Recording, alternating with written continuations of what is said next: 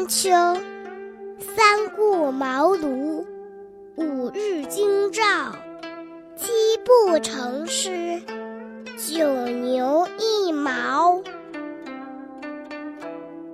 成语是从古代沿用下来的，它代表了一个故事或者典故。我们一起来听萤火虫姐姐讲成语故事吧。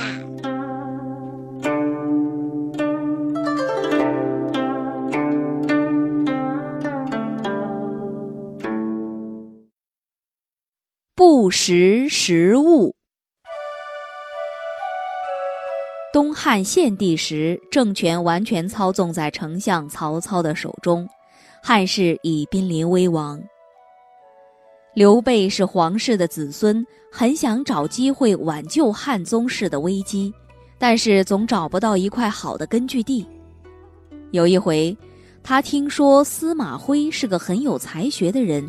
便特地去拜访他，请求他指点迷津。司马徽对刘备说：“我早就听说你的大名了，你为什么东奔西走，总是找不到好的根据地呢？”刘备苦笑了一下，然后说：“大概是我的运气不好，八字生的不巧吧。”司马徽摇着头说：“不是的。”是没有好的人才辅助你的缘故。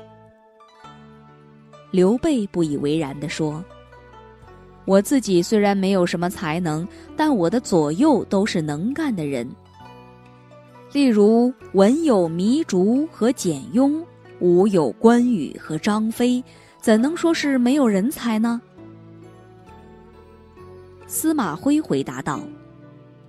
关羽和张飞虽然有万夫莫敌之勇，但毕竟只是武将，不是通权达变的人才。而糜竺、简雍两人对你没有多大的帮助，因为他们都是经验浅薄、不识时务的白面书生。识时务的人才可以称得上俊杰，你必须去寻找识时务的人来辅助你。才能成大功、立大业、兴复汉室。《东周列国志》：夫识时务者为俊杰，通机变者为英豪。不识时务和识时务者为俊杰，常被后人引用。凡是讥笑别人不明世事、不能洞察大势之趋向、有所变通的，便称为不识时务。例如，某个人不去观察外界事物的变迁，只是主观的一意孤行，这种人就可以说他不识时务。只有认清当前趋势而知通权达变的识时务者，才能够称为俊杰。好的。不识时务这个成语，讲的就是刘备想要寻纳人才的故事。